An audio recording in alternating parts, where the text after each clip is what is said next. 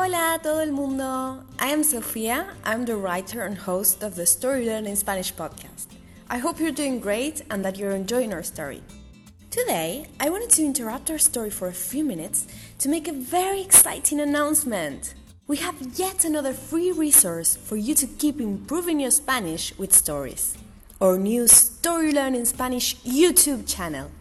And to promote the launch of the new Spanish YouTube channel, we're going to run a very special giveaway. This is what you can win. The first prize is the StoryLearning Spanish Gold Course Bundle, valued in $997, which includes Olly Richards' popular Uncovered courses for beginner and intermediate level, plus three more intermediate Spanish training programs to help you perfect your listening and grammar skills. It includes everything you need to become a confident, fluent Spanish speaker. The second prize is the Spanish Uncovered course. You can choose either beginner or intermediate level. It is valued in $297.